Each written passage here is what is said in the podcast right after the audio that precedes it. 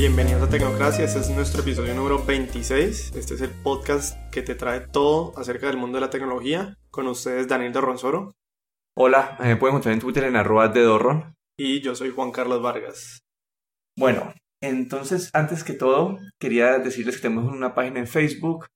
Eh, es diagonal Tecnocracia Podcast.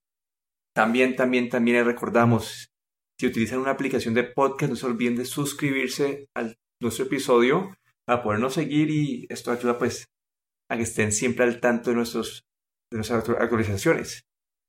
Bueno, ¿y de qué vamos a hablar el día de hoy? Bueno, tenemos, tenemos que arrancar con un seguimiento de algo que nosotros mencionamos en este, episodio, en este podcast hace casi los primeros que hicimos, y es sobre el Nintendo Switch. Ah, ah, ok, ya sé qué vas a decir, que fracasamos rotundamente con, con nuestras predicciones acerca del Switch. Sí, nosotros cuando hablamos pensamos que el precio del Switch y su diseño confuso entre, entre una plataforma móvil y estática pues para conectar el televisor y la combinación de, pues, de que Nintendo estaba en decaída, todo, que es todo esto junto iba a indicar que el Switch es un fracaso y los últimos números comprueban completamente lo contrario. Sí, el último número creo que salió que fue es la consola que más rápido se vendió en toda la historia de consolas en Estados Unidos, en Norteamérica y, y el Switch, por lo menos Nintendo en, Estados Unidos es el mercado que más difícil le cuesta eh, obtener, digamos, entre comillas, ventas, porque Japón siempre lo tienen dominado, pero Estados Unidos no es así. Entonces, ¿por qué, ¿a qué crees que se debe esto? O sea, ¿por qué crees que fracasamos tanto en nuestras predicciones? Porque yo también nunca pensé que fuera a ser tan exitoso como lo es el día de hoy. Bueno, yo arrancaría porque no, no le tuvimos tanta fe al poder de la marca Nintendo, al poder del, de del seguimiento de los fans que tienen, que esto hace que empuje pues muchas, pues que em, empuje muchas ventas. Y el segundo factor también creo que es una consola que es menos, como que más apta para toda la familia, para los niños, y que es un mercado que no, un segmento que no cubre ni Microsoft ni Sony con sus consolas. Porque yo creo, a ver, yo creo una cosa, y es que cuando nosotros juzgamos el Nintendo Switch, lo estamos juzgando demasiado desde nuestras posiciones como, entre comillas, geeks y gamers, en donde nosotros buscamos una consola que Nintendo no era lo que nos estaba ofreciendo a nosotros. Y puede que ese segmento que nosotros creíamos que era muy grande era en verdad pequeño, que son pues los gamers pues que les gusta tener su consola potente, que corra todos los juegos, que funciona bien, porque si uno se pone a ver desde el punto de vista de cómo funciona la consola es en este momento todavía muy desordenado, es decir, hay muchos juegos que ocupan más espacio de lo que el Switch tiene en este momento, el online todavía no funciona, no tiene ningún tipo de compatibilidad eh, retroactiva con otros juegos de anteriores de Nintendo, el multijugador todavía no funciona en muchas cosas, la tienda virtual no funciona en muchas cosas, es desorganizada. O sea, muchas de las cosas de, la consola como tal, si uno la fuera a juzgar como en términos de la calidad, todavía pues están muy flojas, por decirlo así. Entonces yo creo que lo estamos juzgando mucho desde nuestra posición como gamers y no tanto desde la posición tal vez de un consumidor común y corriente que diría, uy, esto se ve interesante, a mí me gusta mucho la marca Nintendo, me gusta mucho el juego Mario, me gusta Zelda, etcétera, etcétera, etcétera. Sí, yo creo que es ese poder que tienen esos juegos que es la gente que ha jugado Mario toda la vida va a querer jugar Mario. La gente que jugó Ocarina of Time en, en 64 va a querer jugar el Switch también. Y todo esto como que lo ignoramos en, nuestro, en nuestra evaluación del Switch y quedamos completamente perdidos ahí. Sí, y, crees que, porque yo también lo que siempre decía es que cuando arrancaron tan fuerte yo decía, no, es que son las personas que, que no se compraron el Wii U y que quieren un Nintendo, entonces se lo compraron ahorita pero pues resulta que es la consola que más rápido vendida en la historia. Yo creo que Nintendo hicieron algo que también pudieron hacer con el Wii, pero que ahora lo hicieron aún mejor y es que hacen entender al consumidor que su consola no es una competencia del Play y del, Xbox, sino que es una consola, una adición, como decir un Nintendo portable o como decir un, una tableta de, juegos, es decir, que, puede ser un complemento del otro, porque uno consigue lo uno, lo que no consigue en el otro. Ellos no buscan entrar directamente a competir, por ejemplo, con teniendo un Call of Duty en su consola, sino que ellos sacan juegos muy buenos de calidad, pues que solamente sabe hacer Nintendo.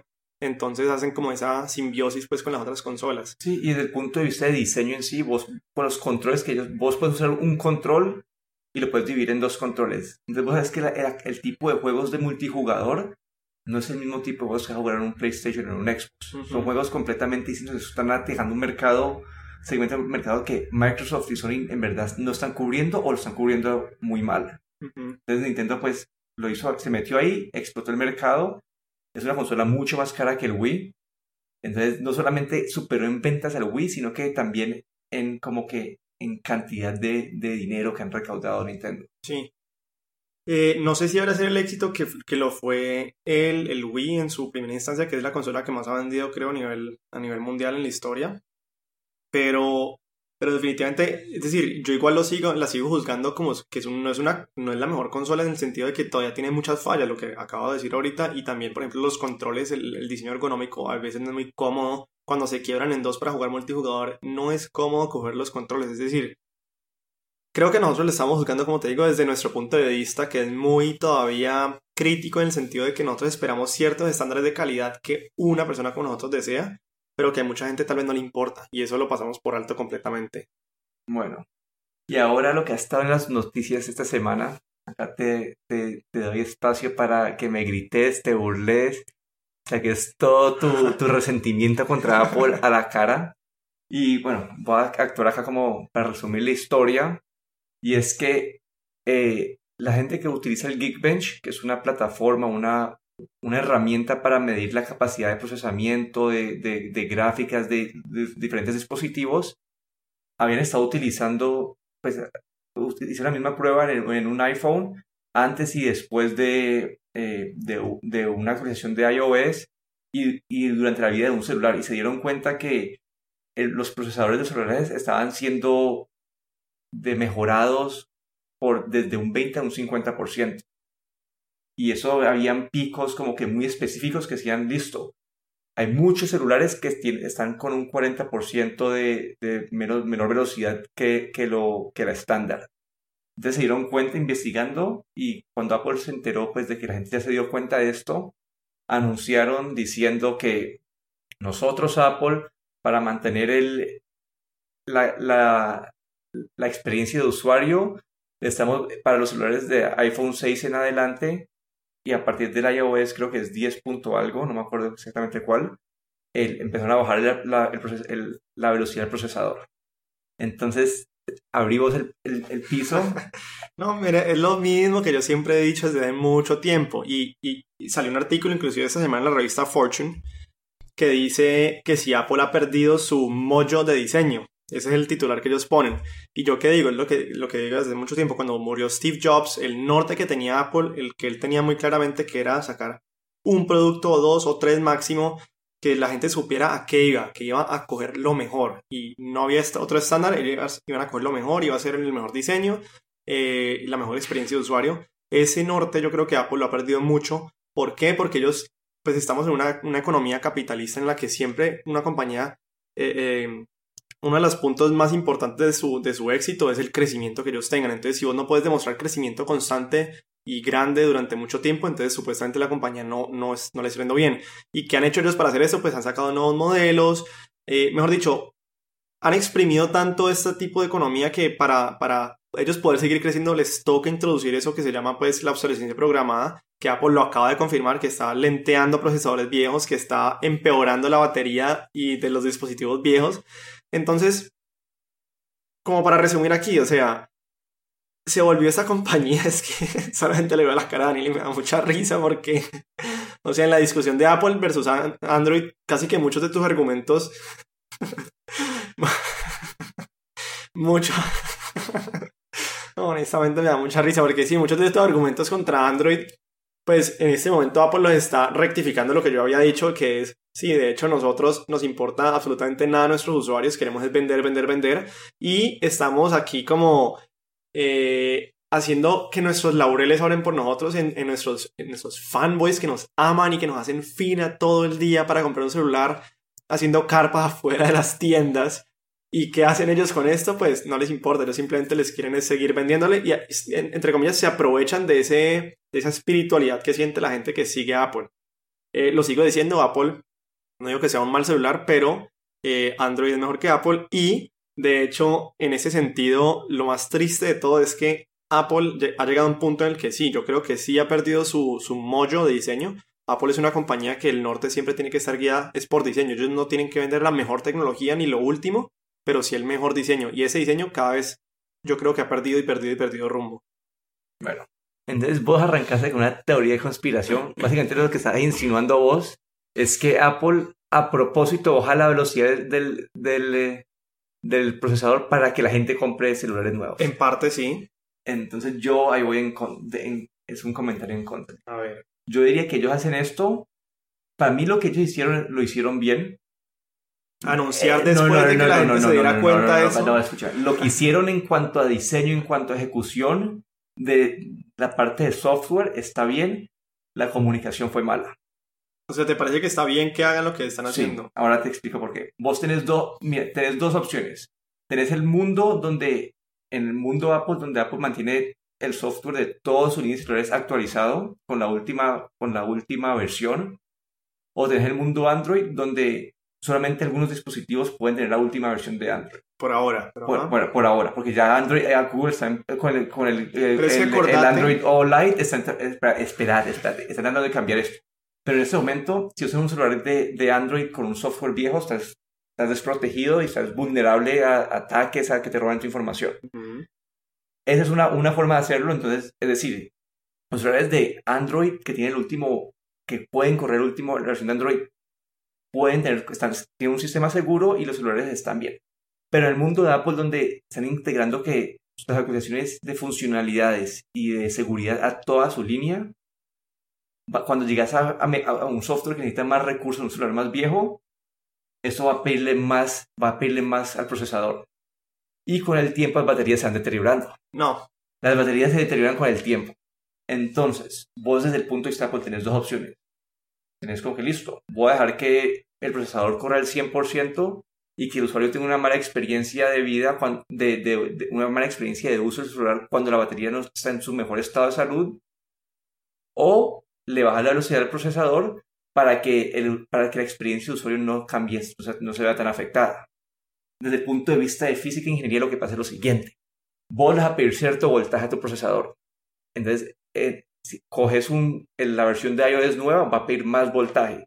Pero cuando la batería se va degradando, le pedís ese voltaje y la batería dice, no puedo dar este voltaje, entonces hasta llega el celular, se, se, se, se drena la pila o no puede proseguir. Entonces, Apple hace esta, esta, esta baja de velocidad para poder que la, que la experiencia de usuario en cuanto a batería, uso de batería, sea igual.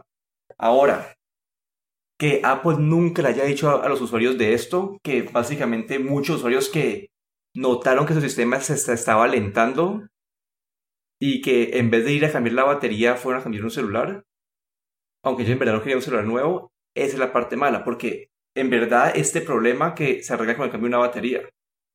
Cuando la gente dice que cuando, cuando cambia la batería y pone una batería nueva, la velocidad del procesador vuelve a, pues, al 100%.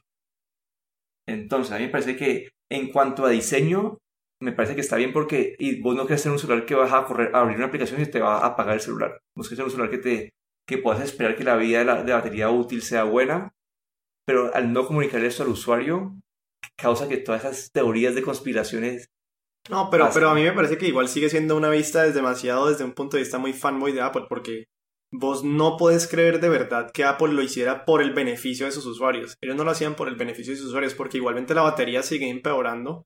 eh, y no creo que lo hayan hecho para conservar una buena experiencia de usuario, porque aún así después de la actualización lo que pasaba es que cada vez empeoraba esa experiencia de usuario. eh, pero empeoraba desde el punto de vista de velocidad de procesamiento, pero la batería La batería también. No. El punto es, o sea, el punto no, o sea, la comunicación. Si ellos de verdad hubieran querido hacerlo eso en pro al consumidor, simplemente hubieran dicho, nosotros les ofrecemos lo que les estamos ofreciendo ahorita. Y ahora lo ofrecen porque la gente se dio cuenta. Si no se hubieran dado cuenta, nunca lo hubieran dicho. lo que tenían que haber hecho desde un punto de vista de usuario, yo diría, eh, te metes a, a los settings de tu celular, en batería dice, ah, tu batería está en calidad como que está en un por- 80% de la vida útil. Entonces puedes decir, eh, tener la opción de, o, o que te avisen, yo no diría que tener la opción de, de prender o apagar el, el- la degradación del, del, del procesador, porque ahí si, si lo dejas, si lo apagas y después el procesador pide mucho voltaje y te apaga el celular, como que es una mala experiencia. Como que si no- pero me parece que Apple tenía que decirte, hola, tu batería se está degradando, vamos a bajar la velocidad de tu celular. Y que a la- vos como usuario tengas la opción de cambiar tu celular, cambiar la batería o decir, ah, bueno, no me está afectando, voy a seguir como, como estoy. Igualmente la experiencia de usuario era mala. O sea, cada, si vos tenés un celular viejo con cada actualización nueva, tu experiencia de usuario cada vez era peor y peor Sí. y peor y peor. Entonces, pero te mantiene como que con las funcionalidades del último iOS y con la última seguridad. Pero entonces, mire, y mira cómo de contrario es el pensamiento de Apple versus de Android. En este caso, Android, ¿qué quieren hacer? Optimizar lo más posible su sistema operativo para que inclusive si vos tenés un celular viejo, tu experiencia de usuario sea la mejor posible. Completamente contrario a Apple. pero eso está pasando hoy en día. ¿No está pasando hoy en día? No. Pues eso esa es la meta de ¿Qué versión tiene, qué versión tiene tu, de Android tiene tu celular? No, no es la última, pero... Eh, Porque antes... entonces te voy a responder la pregunta que te dije hace mucho tiempo también. Cuando vos comparas Apple versus Android, no puedes hacer la comparación directa con toda la gama de celular de todas las marcas de Android, porque en Android hay Samsung, hay Huawei, hay Xiaomi, hay Motorola, Lenovo. Pero es lo mismo. no, porque en Apple, hay una, en Apple hay una sola marca. Apple. Si vos fueras a hacer la comparación, tendrías que hacer la comparación directamente con una sola marca, que es, en este caso, Pixel. Te tocaría entonces. No, porque Pixel no tiene suficiente historia para ser una marca así o una gama suficientemente por eso, Pero entonces en el futuro, o sea, en, 10 años, lo más probable es que el Pixel 1 y el Pixel 10 no vayan a tener el problema que tuvo Apple ahorita con el slowdown a propósito de la batería y el procesador, porque el Pixel lo que ellos quieren hacer no es el slowdown de batería, eh, el procesador. El punto es que ellos eh, con el Pixel 10 van a estar optimizando para que el Pixel 1 pueda usarlo sin, sin que la gente se sienta que su experiencia de usuario sea mala. Y por ello es lo que nosotros mencionamos, mencionamos hace mucho tiempo, que es, es la, la versión de Android Lite, por ejemplo, que es usted tiene un celular muy viejo, listo, nosotros no le vamos a dañar su celular como Apple, sino que vamos a intentar que usted lo pueda seguir usando por el tiempo necesario para que hasta que usted pueda cambiarlo. esa solución de, Google me parece muy buena. La, la, única parte mala de esa, de esa solución es que no va a tener la funcionalidad completa del Android. Pero ¿qué es mejor? ¿No tener la funcionalidad completa de Android o tenerla como en Apple y pero que se traiga a, los, a los tres meses? O, tenerla como en Android con con una versión de Android 5 cuando ya está el 8 afuera. Como que no, yo, yo creo que ese es mejor. Sí, es mejor desde el punto de vista, depende de cuándo actualices tu celular. Si vos cambias, que te quedas celular por 4 años, esa es la mejor forma de que un celular de 4 años pueda seguir corriendo la versión, como que estar como que al día sin sufrir mucho deterioro en, en cuanto a performance. Pero el punto con, el hecho de la batería es que yo creo que la, lo que la solución de Apple fue buena, su manera de, de, comunicación fue incorrecta y esto va a quedar, esto va a deteriorar la imagen de Apple por los próximos 10 años. No, precisamente, ¿sabes por qué no? Porque hay mucha gente como vos que lo ven de la manera más positiva posible. No, no, no. Ellos ven a Apple como su religión, ven a Apple como su altar, su sitio de seguridad y no ven a Apple como una compañía que quiere hacer cada vez más plata y muchas veces a costa de quién? De sus fans, que es lo más triste de todo. Yo creo que es al revés, como que la gente que en verdad ve lo que está pasando y analiza no va a estar tan, no va a estar tan ofendida, pero la gente que en verdad no sabe mucho, vos vas a ir a, comer con, con, tus tíos, no sé, en Navidad y van a decir, ah, ¿vieron que Apple está, le está dañando los celulares para vender más? Y ese es el pensamiento que va a dañar la, la, reputación. No, porque mira, con Apple pasa lo mismo que con, por ejemplo, la gente que apoya a Trump, que ciegamente lo apoyan sin importar qué salga en contra de él. Es lo mismo con Apple. Ciegamente lo van a apoyar sin importar qué salga en contra de Apple. Entonces, por ejemplo, sale que a Apple le pasa esto y qué pasa, que alguien me va a decir que ellos lo hacían en pro de sus consumidores, como me estás diciendo vos en este momento. Que yo no creo eso para entonces, nada. ¿Qué hubieras hecho vos si fuera ellos? ¿Cómo hubieras tomado esto? Un lo que está haciendo Android en este momento. ¿Qué hace Android? Que si ellos quieren, o sea, si ellos quisieran, si, como te digo, yo no puedo comprar Android con todas las gamas, tengo que coger la gama de ellos de Android, que sería el Pixel en este caso. ¿Qué, ¿Qué, ellos hacen? Sacan un sistema operativo Lite para que cuando sea el Pixel 10 y si vos quieres seguir teniendo tu Pixel 1, vos puedas hacer el update. Acá, estás hablando de hipotéticos de. Vos no sabes, lo, que, vos no sabes lo que hacer Google en 10 años. No, pero es la meta que ellos tienen en este momento y es las metas que ellos se han puesto. Es nosotros queremos que si usted tiene una gama baja de celular, pueda seguir utilizando nuestra experiencia de Android de la mejor manera posible. Mira qué versión de Android corren los primeros Nexus en este momento. Sí, por eso. Porque es que por eso no puedo hacer la comparación. Pero Nexus es, la línea de Pixel. No, no, Nexus era de Google, o no me acuerdo de quién era. Pero no era de ellos, o sea, no era personalmente de ellos, era una subsidiary de ellos, básicamente. No, no era... eran celulares de Google que diseñaban otras compañías para Google y Google los vendía. No, no, no, era al revés. Era que Google era, o sea, no era, en este caso ellos, ¿qué, hicieron con el Pixel? Ellos dijeron, ese es nuestro celular, el celular de Google. En el caso de antes era ese es el approved por Google, por ejemplo, que era el de LG, pero no era el de Google, era el de LG, por ejemplo. Pero era, era el, el que proporcionaba Google. Es lo mismo, es como, mira, mira, Igualmente mira las metas, mira qué versión de Android corre. Igualmente las metas de ellos, ¿cuáles son? Android Lite para que su Nexus pueda correrlo sin problemas y que no diga, ah, es que nosotros a propósito estamos lenteando el celular. Ah, es que nosotros estamos aceptando que nosotros utilizamos obsolescencia programada para vender más celulares. Bueno, de obsolescencia programada, eso es una definición que todos los celulares lo tienen. Pero, la, pero la, el problema es que, que, cuando, qué, qué fecha escoge si lo programas para que dure un año, si lo programas para que dure 10 años. Pero todos los Ah, no, pues sí, en últimas todo tiene obsolescencia sí, programada. Por eso. O sea, el petróleo tiene obsolescencia programada de mil años. No, pero estoy diciendo como que. los dinosaurios. Eso, eso, es algo que la gente escoge. Entonces ahí depende.